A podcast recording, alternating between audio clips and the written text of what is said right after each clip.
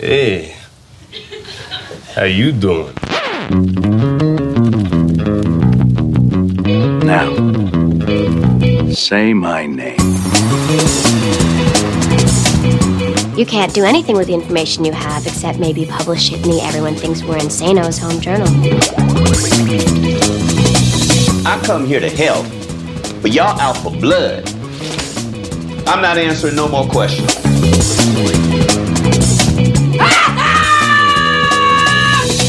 Salut à toutes, salut à tous, bienvenue dans le deuxième épisode de la saison 2 d'un épisode et j'arrête l'émission 100% série, vous l'aurez deviné, de l'ACS, l'Association française des critiques de séries en partenariat avec Binge Audio.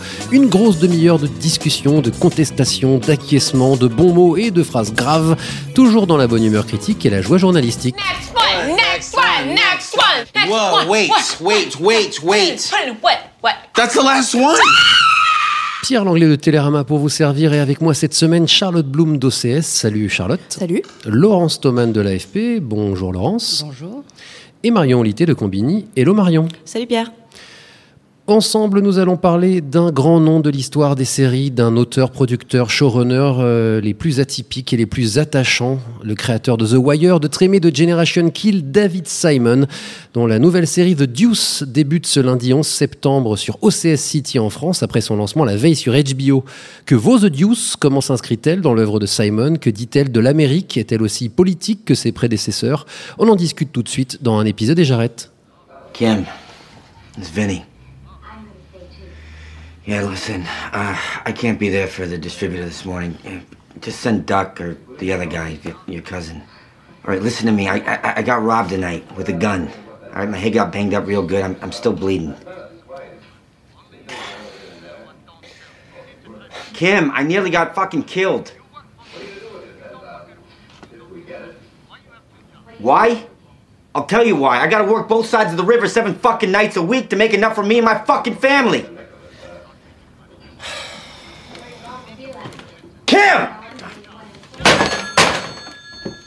The Deuce s'ouvre en 1971 dans les rues de New York. Vincent Martino, incarné par James Franco, tient un bar où se croisent proxénètes, prostituées, flics et malfrats en tout genre. Contraint de se frotter à la mafia pour éponger les dettes de son frère jumeau Frankie, il va assister à la naissance de l'industrie du cinéma porno qui va bouleverser la vie des filles de la 42e rue, surnommées The Deuce, et de leur macro, parmi elles Candy, jouée par Maggie Gyllenhaal, une call girl indépendante désireuse de devenir réalisatrice. Voilà pour le résumé de The Deuce, mais la nouvelle série de David Simon, co-créée avec le romancier George Pelecanos, déjà scénariste de The Wire et Trémé, et beaucoup plus de choses à la fois, un drame historique, une fiction mafieuse, une chronique sociale, du pur Simon finalement, chers amis.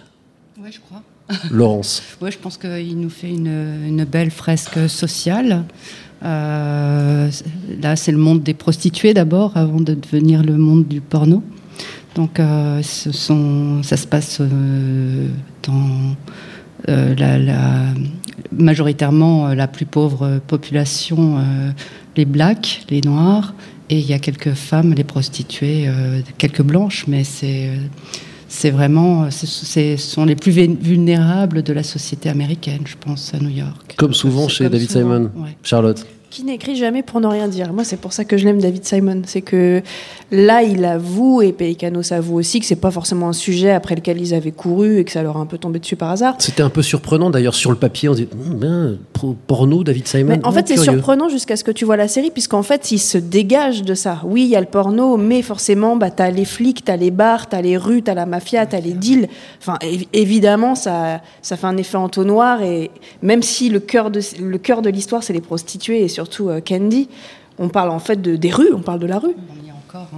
Oui, c'est un showrun, enfin c'est un showrunner de la rue. Et moi, j'avais très peur d'un sujet pareil, abordé par un homme, par un homme en particulier. On peut se dire Par euh, des hommes même. par Ouais. plusieurs hommes, on peut Mm. se dire ça va. Et au contraire, le fait que ce soit David Simon qui s'attaque à l'industrie du porno et, euh, et au monde des prostituées dans les années 70, là, bah moi, ça m'a un petit peu rassuré. Je, sais- on connaît l'écriture euh, très fine de David Simon, et, et même s'il a pas forcément mis en scène des tonnes de femmes avant dans ses précédentes séries, les fois où il l'a fait, il a bien fait. Donc euh, déjà, c'était un peu plus rassurant. Alors, ce qui est étonnant avec David Simon, ça pourrait être un défaut hein, chez beaucoup d'auteurs, mais on va en parler durant ce podcast, c'est qu'ils parlent de sujets extrêmement différents les uns des autres. Donc euh, la cam, les flics à Baltimore euh, et tout le système urbain de Baltimore dans The Wire, euh, l'après Katrina à la Nouvelle-Orléans pour Trémé, les militaires dans Generation Kill, ici la prostitution, le porno à New York dans les années 70. Au final, c'est pour ça que je disais du pur Simon, il, il- en revient toujours à ses obsessions, euh, mais, mais avec un regard euh, qui fait qu'on a l'impression que c'est une autre histoire, non? Bah, derrière le compteur, il y a quand même toujours le journaliste. hein, euh, et ça, ça se ressent dans ces thématiques. Et effectivement, dans le fait qu'il ait des obsessions. Il a été 12 ans journaliste au, Bal- au Baltimore Sun à Baltimore. ouais. Et il se renseigne comme un journaliste. Et quand c'est pas euh, des séries qu'il écrit à partir d'un bouquin, ça va être parce qu'il a rencontré les gens qui ont vécu ce qu'il va raconter.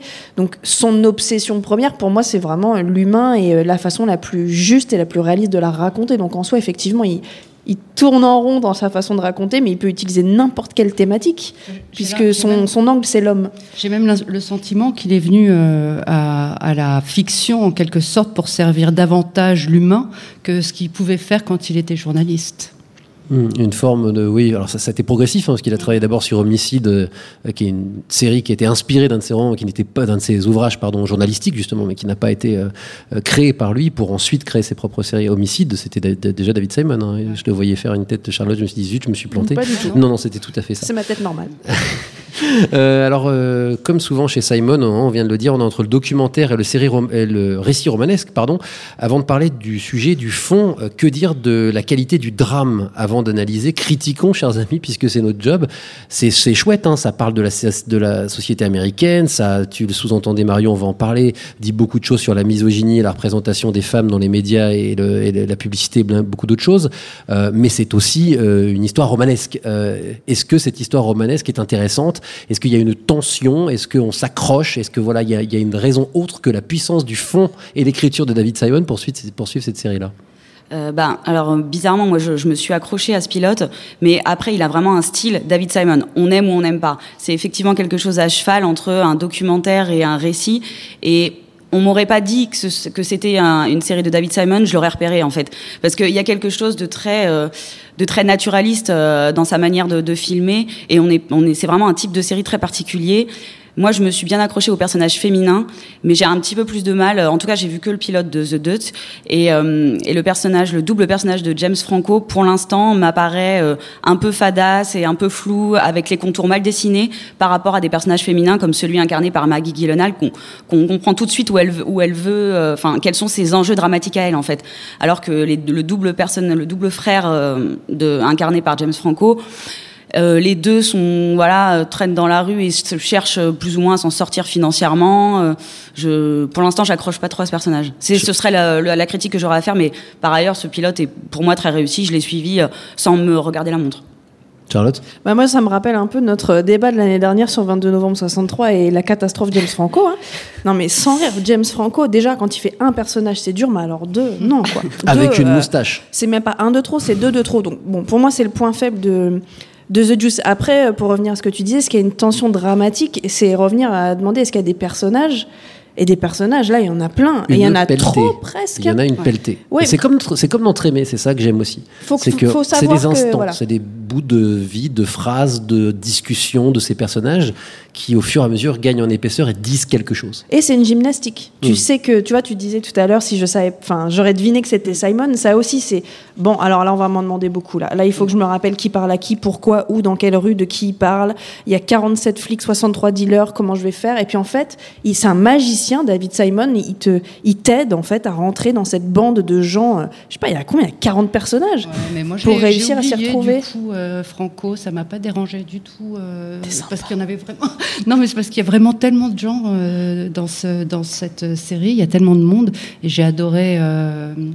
Euh, comment s'appelle-t-elle? Candy. Et c'est elle- moi, c'est elle qui m'accroche beaucoup. Ouais. euh, je la Maggie trouve assez- ouais, Il y a un est, euh, talent de David Simon, moi je trouve. Alors, je suis tout à fait d'accord. hein, le personnage de Candy est, est vraiment intéressant et touchant. Et même si sa backstory, comme on dit, en fait, son histoire intime peut paraître un peu convenue, la mère de famille qui essaye de. Enfin bon, voilà, ça c'est peut-être un petit peu convenu, mais David Simon, c'est pas forcément sa plus grande qualité d'imaginer des histoires, des backstories, un petit peu d'où viennent les personnages et tout. Sa qualité, c'est de nous les faire vivre, quoi, de nous les montrer dans leur quotidien et puis de décrire leur dialogue. Euh, mais moi, je trouve qu'il y a encore ce talent qui est incroyable, qui existait déjà dans Trémé. Alors Trémé avait cette particularité qu'il y avait plein de vrais personnages dedans, des vrais gens de la Nouvelle-Orléans. Mais c'est, euh, par exemple, je trouve, je trouve les macros géniaux, quoi. C'est-à-dire qu'il y a, une, qualité du verbe, euh, de l'écriture, et puis ce côté haut en couleur. Et c'est ça qui est intéressant dans cette série aussi, c'est-à-dire qu'on est en permanence entre le pur romanesque en disant ah, c'est trop là vraiment on dirait trop des mecs d'un film des années 70 justement une caricature de Scorsese enfin voilà.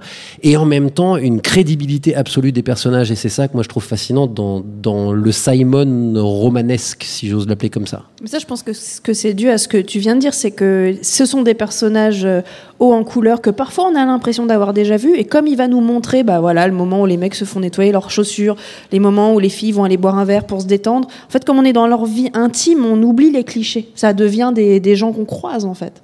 Parce que c'est anti-spectaculaire aussi le- la, la manière dont David Simon présente ses séries, c'est son côté journalistique où euh, dans un film de Scorsese tout d'un coup on se retrouverait avec un mec en train de se faire enterrer vivant.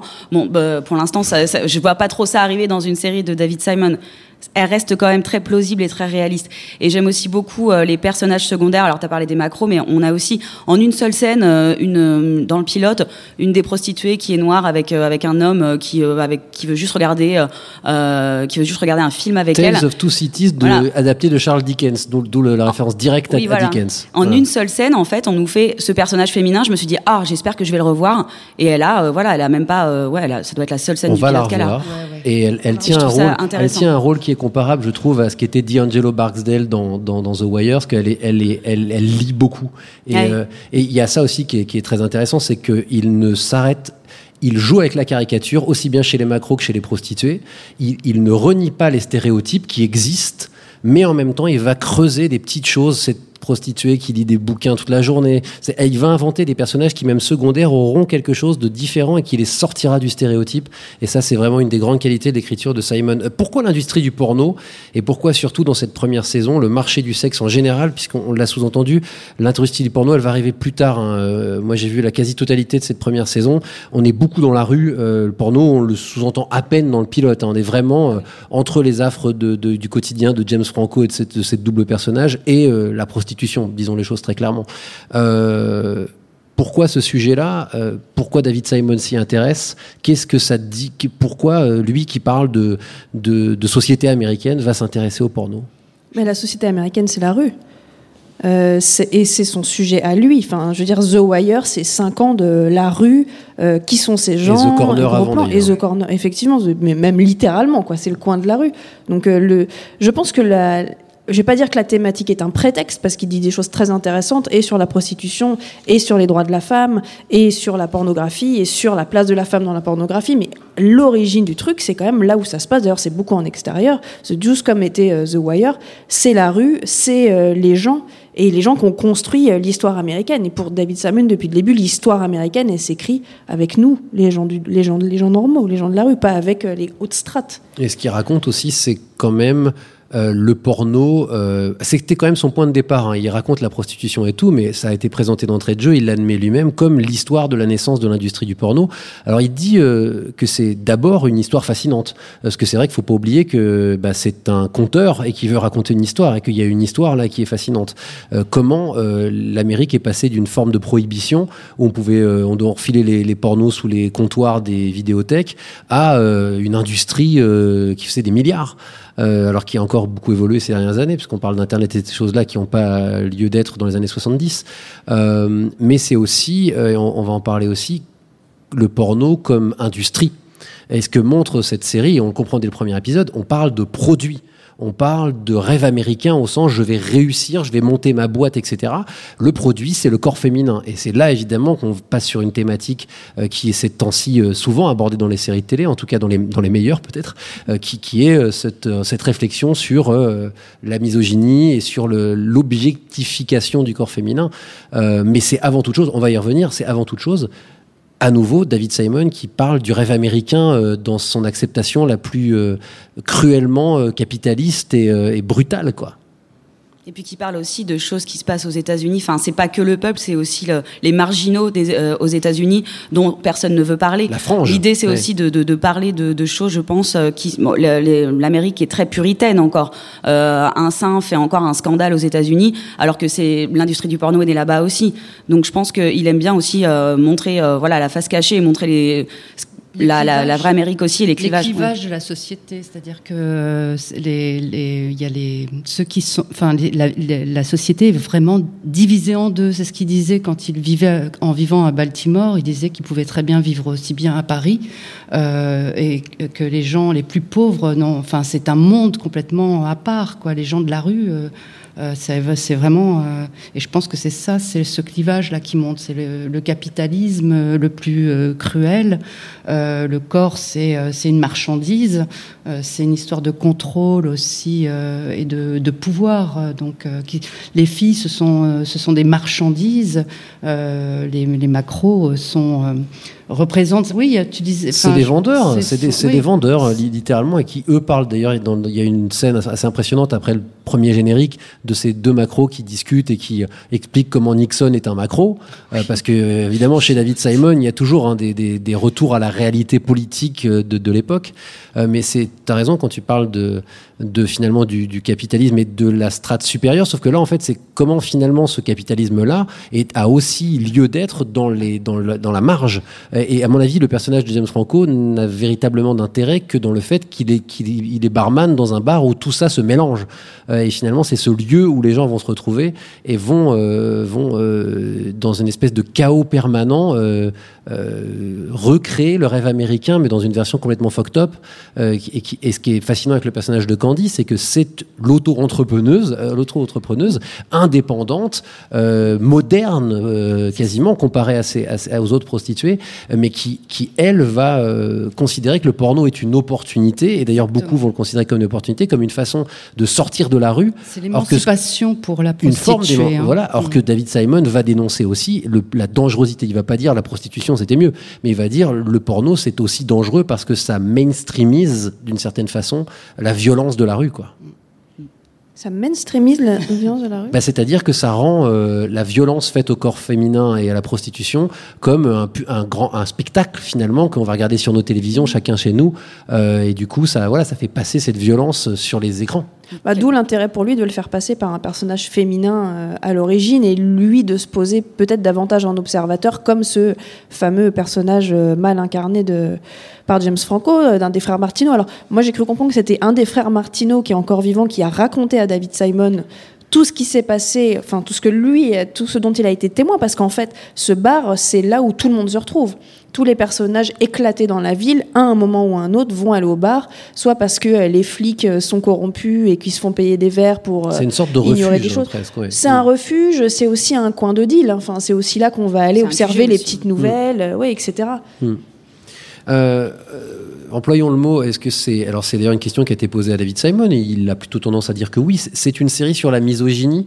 C'est vrai qu'on voit beaucoup beaucoup de personnages parler des femmes et d'ailleurs les femmes leur répondre en termes de euh, finalement. euh, Aujourd'hui on parle beaucoup de mansplaining et de ces choses-là. En gros c'est euh, des mecs qui parlent des femmes comme des objets à vendre et- et d'une forme de violence. Et c'est là que le personnage de Candy est très intéressant, parce qu'elle va s'opposer à ça mais elle se vend elle-même. Donc il y a plein d'ambiguïtés, de choses fascinantes qui sont dites dans cette série sur cette problématique. Oui, c'est très très compliqué de s'attaquer à un sujet comme ça, euh, surtout à l'époque dans laquelle on vit, où euh, on peut plus faire, euh, on peut plus faire un Casino Royal ou, un film ou une série comme ça qui serait centré sur des hommes mafieux qui auraient des prostituées, qui auraient des seconds rôles. Et ça, David Simon, il en est tout à fait conscient. Et du coup, mettre en avant les prostituées et un personnage principal joué par Maggie Gyllenhaal, entre parenthèses, ça ça lui permet de pouvoir euh, dire des choses à travers elle euh, sans euh, qu'on taxe sa série de misogyne. Mais euh, moi aussi, il y a un- pour le côté aussi capitaliste et le, le- en fait, elle, elle représente euh, le droit des femmes à disposer de leur corps et à en faire ce qu'elle veut. Et en fait, elle, elle est euh, capitaliste dans l'âme. Et il y a une, une scène que j'ai beaucoup aimée dans, dans le pilote où elle, euh, elle embarque un, un mec, euh, un petit jeune, un puceau, euh, pour le, voilà, clairement pour, pour lui tailler une pipe. Il a payé. Et en fait, bah, elle, c'est une professionnelle. En, en cinq secondes, elle a, elle a réussi. Hop, c'est bon, rentre chez toi, mon petit, mon petit. Et lui, en fait, il est pas content parce qu'il dit ah bah oui, mais mais c'était rapide, machin. euh, on peut pas continuer un peu Elle dit ah bah non, euh, c'est comme si on était dans un dans un magasin de voitures. euh, tu es un client, tu es arrivé, t'as acheté la voiture, elle te va parfaitement, bah bam, tu pars avec. Si tu veux plus, tu me repayes. Et euh, du coup, ça c'est, enfin, j'ai trouvé cette euh, cette scène assez marquante. Oui, il y a un côté. Alors, c'est c'est pas seulement voilà, et c'est pas seulement la prostitution et le porno comme exemple du du capitalisme. C'est c'est une vraie histoire sur le sur la naissance du porno. Mais c'est vrai qu'évidemment, les personnages d'eux-mêmes font font cette euh, ce genre de métaphore, comme tu disais Marion Charlotte. Mais il y a, enfin, il y a un autre truc qui est important. Après, je, je ne dis pas que si c'était pas comme ça, on n'aurait pas ce, ce sentiment bah, de personnage féminin fort, etc. Mais c'est que Maggie, Maggie Gyllenhaal, elle est productrice.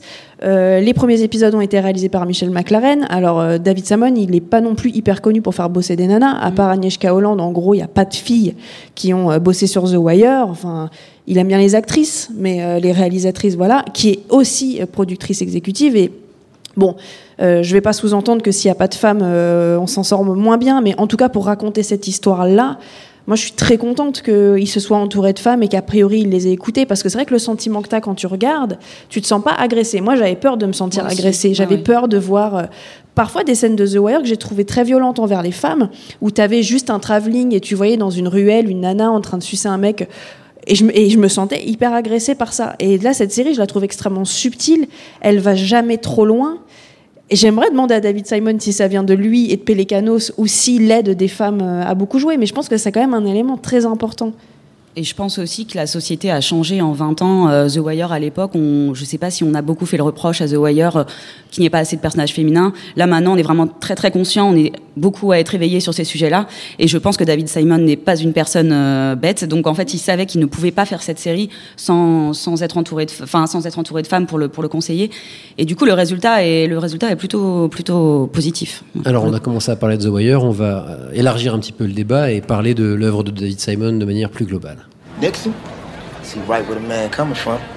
Shit makes perfect sense to me. How you figure? He president. So we got the front son being the man, right? Right. So like on the one hand, he got his people over there in Paris talking peace. That shit's the carrot. Now the stick, got to make those slopes think he crazy enough to do all kind of shit. Bomb the shit out of Vietnam, take over Cambodia, or whatever the fuck. So you think he funny? But that man went out of the war just like everybody else, but he can't play it like that. So he got to make those motherfuckers think he do any goddamn thing they can imagine. Shit. If I was him, I'd be flashing nuclear weapons and shit. For real? I'm not saying I'm gonna use that shit. I'm saying I'll be like, do not fuck with President Reggie Love. Because the nigga's crazy. And he will drop that big motherfucker on me. Right on. On parlait de la qualité d'écriture de David Simon. Alors là, bon courage pour tout comprendre sans les sous-titres parce que c'est un, un slang assez particulier à entendre. Mais ce dialogue, c'est celui sur Nixon, justement, dont on parlait tout à l'heure. Oui, où les, les macros se comparent euh, à Nixon et à sa réaction par rapport au- à la guerre au Vietnam. C'est ça. Il y avait le fond politique aussi, euh, de, le contexte politique est pris en compte aussi euh, dans, sa série. Tu as toujours un, un- en background euh, euh, la véritable histoire. Là, c'est la guerre du Vietnam, mais c'est un ancien soldat. Le, le- un des le deux, tra- un des le- deux, ouais. ouais, un des deux proxénètes, effectivement. Alors la précédente série de David Simon, il y a deux ans, s'appelait Show Me a Hero. Euh, C'était déjà un drame historique. On était entre les années fin 80, début 90 sur euh, le jeune maire d'une commune proche de New York qui était confronté. Au final, la thématique, c'était la ghettoisation des banlieues américaines, qui évidemment, c'est presque un préquel, comme on dit, aujourd'hui, de The Wire. C'était le, le début, le commencement de cette problématique-là. Euh, les précédentes œuvres de Simon étaient résolument journalistiques dans l'actualité. Euh, Celles-ci sont historiques. Est-ce que David Simon se transformerait en historien ou est-ce que finalement c'est toujours un journaliste? Parce qu'il n'a pas toujours été un historien, mais un historien. euh, Pour moi, il, se place comme un historien aujourd'hui. Pour euh, les générations à venir, on pourra regarder The Wire. euh, Toujours en gardant en tête que ça reste un divertissement et qu'il y a une, dramatisation et une écriture. Mais il a toujours été historien, David Simon. Après, ça ne m'étonne pas qu'il qu'il aille vers le passé, parce que c'est aussi le travail d'un journaliste, c'est de comprendre comment on en est arrivé là. Et là, il est en train de nous expliquer comment on en est arrivé aux rues de Baltimore et à cette société euh, complètement à la dérive. Je dirais le contraire, donc euh, plutôt un journaliste qui euh, fait bien son boulot et qui, euh, qui s'intéresse forcément à- au passé, à l'histoire et, Et voilà, et puis il était dans ce bain euh, s'il vivait à Baltimore. Il était dans la police, enfin il cherchait euh, des histoires dans, dans la police, Et les, les affaires judiciaires il suivait. Donc euh, voilà, les histoires de drogue, c'était euh, c'était son, son quotidien. Donc euh, Oui, mais alors la prostitution dans les rues de, New York en 71, Ouais, c'était mais pas c'est les rues de New York en 71, au final. C'est c'est- pour ça que je n'ai pas envie de dire que c'est un prétexte, parce que c'est- c'est c'est traité. Mais c'est pas que ça. C'est euh, les flics, c'est la corruption, c'est la drogue, c'est la, vie- la vie la nuit, L'immobilier. l'immobilier, bien sûr. Enfin, c'est. C'est du David Simon comme d'habitude. Il, il ne va pas. Ça serait, ça serait comme revenir à dire euh, The Wire, ça parle de la drogue. Pas du tout. The Wire, ça parle d'un milliard de thèmes. Et, De et The Deuce, ça, je sais pas combien de temps ça va durer cette série, mais en tout cas, ça commence comme ça. Mais euh, là où on peut le qualifier euh, d'historien, David Simon, c'est qu'effectivement, il se pose, comme tu disais, plus la question de savoir comment on en est arrivé là. Donc, il, il re- il regarde en arrière que plutôt où est-ce qu'on va aller. C'est pas, euh, enfin, en tout cas, en plus ces dernières années, j'ai pas l'impression forcément que euh, il dépeint la société contemporaine. euh, c'est- lui, il s'intéresse plus à comment on en est arrivé à l'Amérique de Trump, par exemple. Mais je pense qu'on peut voir la société contemporaine à travers euh, Oui, justement sa, l'histoire. c'est sa tu vision. vois, Oui, ouais, oui. ouais, Mais il y a c'est- différentes façons d'aborder la, la chose. Lui arrive par l'histoire. euh, oui, oui. Alors justement, est-ce qu'il n'y a pas quelque chose de sain à aller regarder le passé à l'heure où la société américaine est quand même en train de vivre un truc assez dingue euh, et difficile à contrôler? C'est-à-dire que raconter l'Amérique de Trump, évidemment, les séries le, fait, le font, mais euh, est-ce qu'il n'y a pas un intérêt justement à faire ouf, un pas en arrière pour justement ne pas être dans la frénésie actuelle et prendre un peu de recul et je développe ma question. Est-ce que The Deuce, du coup, peut être vu comme une série de l'ère Trump ou est-ce que c'est trop distendu pour qu'on puisse faire ce lien-là? Ouais, elle est chaude celle-là. bon courage.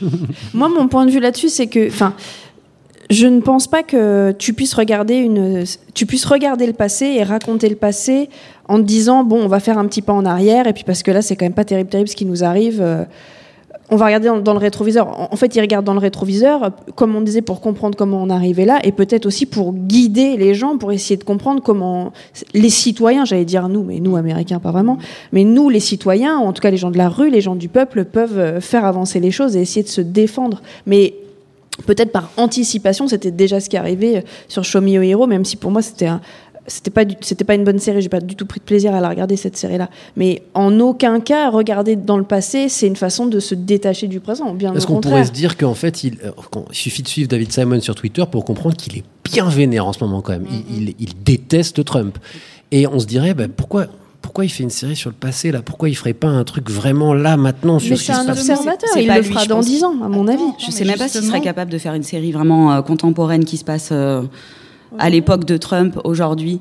Parce que là, en fait, en parlant de capitalisme, en parlant euh, de, des femmes exploitées, euh, il parle, il parle aussi de Trump. Il parle de l'Amérique, le, le capitalisme à outrance de Trump. Et Trump, euh, la façon dont il traite les femmes comme si c'était euh, juste des objets. euh, en revenant, euh, là, je, je peux faire un lien avec la manière dont sont traités les personnages féminins dans The Dot, mais mais je le vois pas. Moi, je le verrais pas faire une série ultra grand-chose qui a moderne qui se tu sais. Bah, quand même. Bah non, pas tant que ça. hein. Regarde comment il parle Trump justement des femmes. Oui, mais justement, enfin, il y a un, non, mais il y a un lien, mais c'est alors C'est, c'est euh, une Amérique Trump, mais pour moi, c'est pas toute l'Amérique. Il y a plein Bah, de. Bah, en l'occurrence, oui, il est devenu président, mais je veux dire, il y a quand même des tonnes d'Américains qui pensent pas à ça, et c'est bien pour ça qu'il y a des séries euh, comme celle de David Simon Bah, qui, moi, je, qui je sortent. pensais, en ce moment, il y a une tempête, euh, un ouragan euh, sur Houston, euh, aux États-Unis, et, et justement, je me suis demandé comment ça allait être appréhendé aux- par, par le gouvernement fédéral, et je pensais à Trémé. Euh, à ce qu'ils se disaient, ils, étaient, c'était, c'était pas la tempête qui était en accusation d'Entrémé, c'était euh, Les décisions, Les- les, constructions les constructions, la corruption Oui. aussi. euh, c'était Oui, une- sachant que Trémé était finalement la plus frontalement politique des séries de David Simon. hein. C'est la seule où il y avait vraiment presque des tracts qui tombaient à gauche à droite, là où quand même The Deuce, on peut pas dire qu'il y a un côté C'est-à-dire qu'on est vraiment dans un récit, on est vraiment dans quelque chose de, de romanesque, mais de réaliste. Mais c'est-à-dire qu'à aucun moment il y a un des personnages qui va prendre la parole, qui va faire une grande déclaration, comme c'était régulièrement le cas dans Trémé, qui reste malgré tout une, une très très belle série. Euh, Justement, quand on parle de, de Trémé, euh, est-ce que euh, on a l'impression que la voix de David Simon a changé depuis The Corner, ou est-ce que finalement c'est un de ses auteurs, je pense à Aaron Sorkin aussi, qui a une voix vraiment très particulière et qui, c'est un- une qualité, ça peut être un défaut, qui finalement parle toujours avec la même voix, ou est-ce qu'il y a quand même une vraie évolution entre le David Simon de The Wire et de The Corner, voire celui d'Homicide pour les plus pointus d'entre nous, et celui euh, de The Deuce? Moi, j'ai l'impression. Enfin, ces thématiques et ces envies paraissent être toujours les mêmes. Après, je trouve qu'il a une voix de plus en plus lumineuse. Euh, je m'attendais à un truc. euh, ouais, enfin, pas positif, lumineux. C'est-à-dire que je m'attendais à un truc extrêmement sombre avec The Juice. Je m'attendais à voir des trucs que j'avais pas du tout envie de voir. Euh, je m'attendais à une violence gratuite. Je m'attendais à des trucs.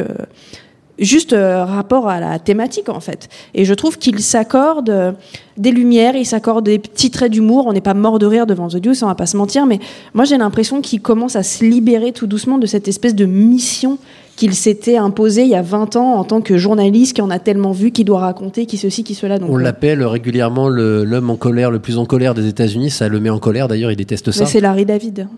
C'est Larry David, l'homme le plus en colère. Euh, Est-ce qu'on a tort de dire ça? Est-ce que finalement, c'est ça que tu dis que peut-être il y avait quelque chose de plus dur dans dans dans, Dans son écriture. était déjà lumineuse. Alors là, pour parler de lumière, Mais enfin, moi j'ai l'impression que peut-être aussi parce qu'il se vide bien les nerfs sur Twitter, euh, en tout cas en ce moment, mais que il a.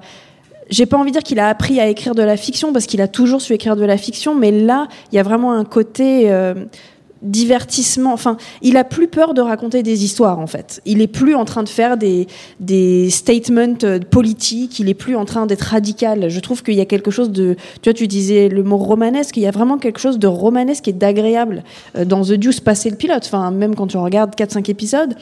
On te, on, on te raconte une histoire plus qu'on te bourre avec des, des idées politiques. Mais Trémé était une série d'hommes en colère aussi parce que euh, ces personnages, ils, ils montraient des personnages des habitants de Trémé en colère contre leur, leur pays, qui ne les comprennent pas et qui le marginalisent. C'était, enfin, je, re- je repense au personnage euh, qui se suicide en saison 1. euh, joué par John Goodman. Ouais, voilà, il était génial. prof. Donc clairement, oui, c'était une série en colère, mais pour des bonnes raisons. Et The Deuce, effectivement, j'ai pas l'impression que c'est la série d'un homme en colère. C'est la série d'un homme, voilà, qui veut analyser, qui veut nous raconter des histoires, qui veut nous parler des femmes. Et du coup, veut effectivement, son œuvre. même quelque chose, Oui, il dénonce, toujours. il dénonce et il analyse des choses. Oui, et il fait des, des parallèles, euh, des, des, des parallèles avec la société actuelle. Mais je, mais hum, par rapport à ce qu'il faisait avec The Wire, c'est effectivement beaucoup moins, beaucoup moins dark. Euh, Est-ce qu'on peut toujours dire que David Simon est le créateur de série le plus politique euh, de la télévision américaine ou est-ce qu'il s'est fait euh, dépasser par John Ridley qui a fait American Crime et Guerilla plus récemment, alors qui se passe en Angleterre? Mais est-ce qu'il a de la compète ou est-ce que quand même aujourd'hui la grande référence de la série politique, euh, au sens euh, non pas à la Maison Blanche, hein, avec tout le respect que j'ai à Aaron Sorkin, mais au sens euh, vraiment que pour Aaron Sorkin, mais au sens vraiment des séries Social. sociales et, et politiques au sens où ça, ça dit des choses très dures et très frontales sur l'Amérique, quoi.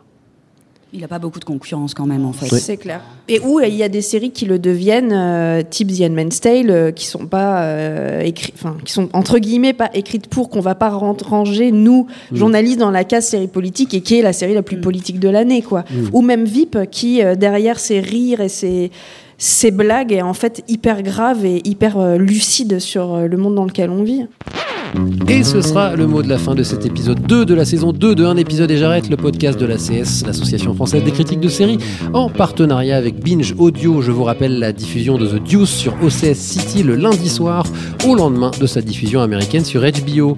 Merci à Charlotte Bloom d'OCS, Marion Litté de Combini et Laurence Thoman de l'AFP. Merci aussi à Jules Cro, comme toujours à la technique. Et enfin, merci au public de l'antenne qui nous accompagnait aujourd'hui. Merci beaucoup à vous. La semaine prochaine, nous serons pour la première fois en compagnie d'un invité du monde des séries, en l'occurrence d'une invitée, l'actrice Caroline Proust, qui viendra débattre avec nous d'Engrenage, dont la nouvelle saison arrive sur Canal+. D'ici là, n'hésitez pas à liker la page Facebook de la CS et à suivre le compte Twitter d'un épisode et j'arrête, où vous pourrez suivre l'actualité de la CS et notre podcast. Salut à toutes, salut à tous, et à la semaine prochaine Next one, next one, next one, next Whoa, one. wait, one, wait, wait, wait.